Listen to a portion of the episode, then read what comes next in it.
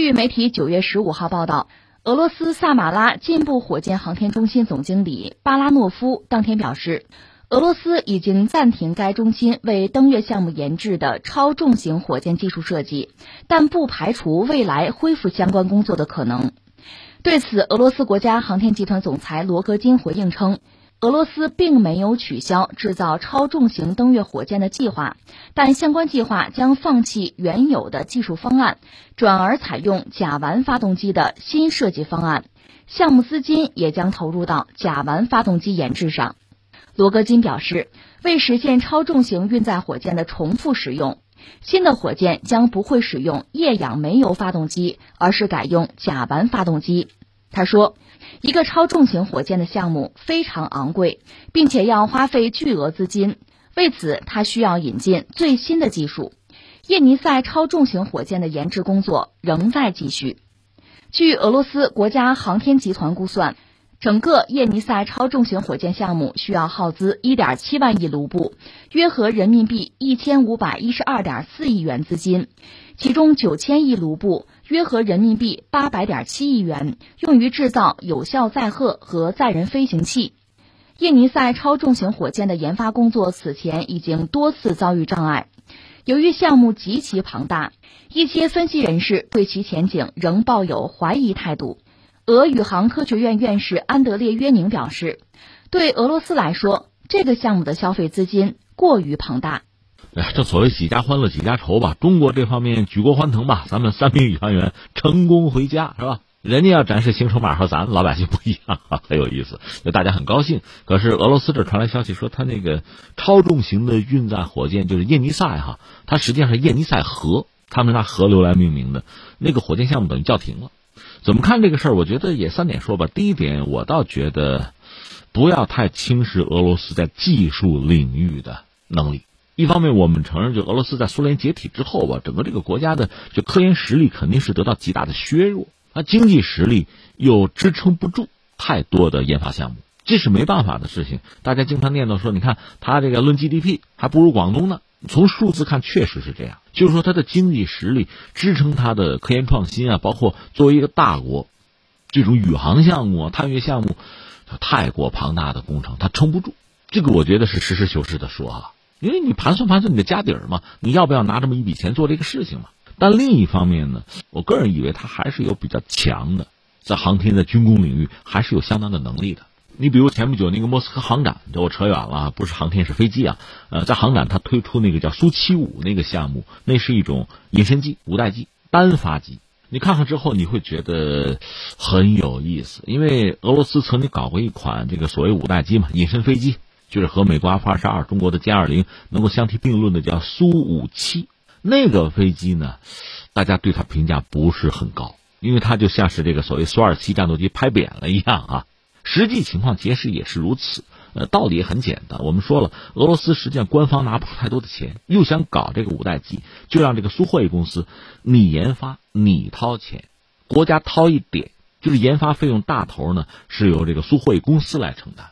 它毕竟是一个企业，它得考虑自己的生存问题啊，所以你简单的拿这个爱国呀，拿这个情怀来衡量它，要求它，其实也不现实。你看，国家不怎么投，投一点点啊，主要靠苏霍伊公司自己来投钱搞这款飞机。如果搞成了，还好；搞不成怎么办？什么叫搞不成呢？两个意思，一个呢就是说你研发出来这个东西不灵光、不达标，没法用。还有是什么呢？我勉强搞出来了，可堪一用，但是军队没有钱装备啊，就砸到我手里了。而且军工项目这个东西，你知道它两头为难。如果搞得太落后，自己军队是不要的；你到国际市场上，没有人看得上，不买啊。你说我搞得太先进的话，哈，本国军队如果没钱买，你还不好拿到国际市场去卖啊。所以苏霍伊公司唯一的选择是什么呢？就是我就不能全力以赴。我别投那么多钱，这样苏五七这个项目等于说就是一个对付出来的东西，所以你不能指望这个东西去比肩中国的歼二零或者说美国那个 F 二、F 三五，它不是一个状态。但是人家搞出来了，我看有俄罗斯专家说说这个苏五七啊便宜四千万美元就行，他算的是成本啊。而相比之下，他说这个中国歼二零得上亿美元，当然一分钱一分货了。就说，这个苏五七并不是很成功啊。俄罗斯军方其实装备数量很有限，可能普京做了做工作，是多买一点。原来说十年买十二架，这不就玩吗？这不可能的事情吗？但是我们说，在莫斯科航展，他推了一个苏七五，是单发飞机。这款飞机用的发动机呢是产品三零，苏五七也打算用这个产品三零啊。另外呢，从机头到座舱盖和苏五七基本上是一样的，但是这个飞机是全新设计的，而且使用了 DSI 进气道，这是美国、中国之外第三家有能力搞这个进气道的俄罗斯。所以他还是有一些底蕴的，只要给他一点钱，哪怕他把手里既有的技术做一些重新的整合和升级，还是可以拿出一点好东西的。最终，我们的结论不要小看俄罗斯在航空航天领域的能力，这是一个我想说的。第二个呢，说到他这个燕吉赛这个火箭本身吧，就如同刚才我说的，他是把一些旧货啊、旧技术盘活，他用的还是手头已有的发动机、已有的技术，就重新传一下，重新排列组合一下。他用的还是这个液氧煤油发动机，但这个现在逐渐已经不是主流了。大家现在玩的是什么呢？呃，环保、可回收，就这套东西了。那么既有的设计确实不能满足这些新条件、新要求。从这个角度讲呢，有推倒重来的必要。所以在今年的年初吧，呃，俄罗斯科学院吧，就他们相关的研究机构就给过建议，说要不叫停吧，别玩了，这个东西做出来也落后。但是作为超重型火箭，它要达一个基本的标，就完成俄罗斯的这个登月任务，这个能力应该还是有，但是没有前途嘛。就是你咬着牙把这事做出来就到头了，它并不能成为一个新的平台去继续升级啊，我发展啊，缺乏这种面向未来的可能性。所以在这个新闻里，我们听到实际上是俄罗斯，呃，在航天领域的当家人叫罗戈金。罗戈金这个人也不简单，老将啊，他以前做过俄罗斯的第一副总理。主抓的就是这个军贸啊、呃科技啊这个领域的发展，等于说是现在拍板说叫停，这个项目就就冻结了吧。那话说的当然很好听了，还是要面向未来，要搞新的，要跟上时代的步伐，要有前瞻性。这个当然不是不对哈，但是我们要把话说破的话，要点破的话，恐怕我们现在要考虑俄罗斯这个登月项目是不是也要叫停。他目前没有这么明说啊，但你想，这是个鸡生蛋蛋生鸡的事情。有了登月项目，才要搞超重型火箭。现在超重型火箭一旦叫停的话，至少你原计划的登月项目恐怕也就停下来了。那恐怕作为中国人，我们有理由要关注或者要询问一下：哎，原来和中国说一块搞的那个月球科研站，你还搞不搞？你打算怎么搞？这个问题就出现了。所以我们理一下俄罗斯目前真实的状况是什么呢？在纷繁复杂的。我们讲这个百年未有之大变局啊，在这个大背景之下，俄罗斯要维持一个大国这个形象、这个角色，他要做的事情确实是很多，在地球上要做的事情就很多。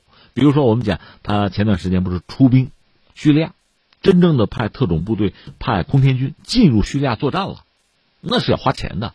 但这个钱必须花是什么呢？要维持一个大国的地位，他要保住叙利亚，保住叙利亚的塔尔图斯港。这是他在中东唯一的一个落脚点吧？如果没有这个点，没有这个海外军事基地的话，他真的就成为一个区域国家了。他只是对呃原苏联的那几个加盟共和国，就他周边那几个国家有影响力，他就不是一个全球性的大国了。所以这个仗要打，钱要花，需要花钱的地方很多啊。特别是拜登上台之后，把俄罗斯真的是作为一个就是敌手嘛，这种战略博弈的态势没有改变，似乎还在变本加厉。因为我们以前分析过拜登的心态，把俄罗斯树立为一个敌人，是美国和欧洲共同的敌人，这才有助于把欧洲拉过来。所以俄罗斯必须是敌人，那就必须要跟你干。俄罗斯要应对，在地球上应对不算，按说在宇宙空间，作为一个大国也应该一展身手啊。所以你看，特朗普在台上就嚷嚷着美国我们得重返月球啊！我记得这个时间呢，说的是二零二四啊，但是不断有人给泼冷水，说够呛啊。因为中国作为一个崛起的国家，我们在太空领域的进步，世人是一再见证啊。所以从俄罗斯这个角度讲，确实也有必要在航天领域呢做一点什么出来。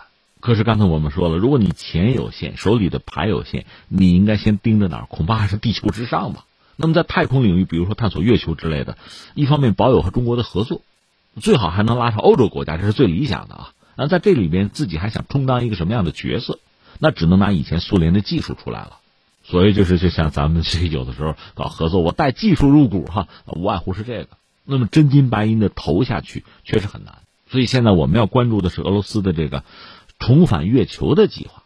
他没有派宇航员登过月啊，但是他呃当年也曾经几乎是具备这个能力的，只不过美国抢先，他就算实现登月也是第二嘛，只要别人吃剩下的馒头没有意思嘛。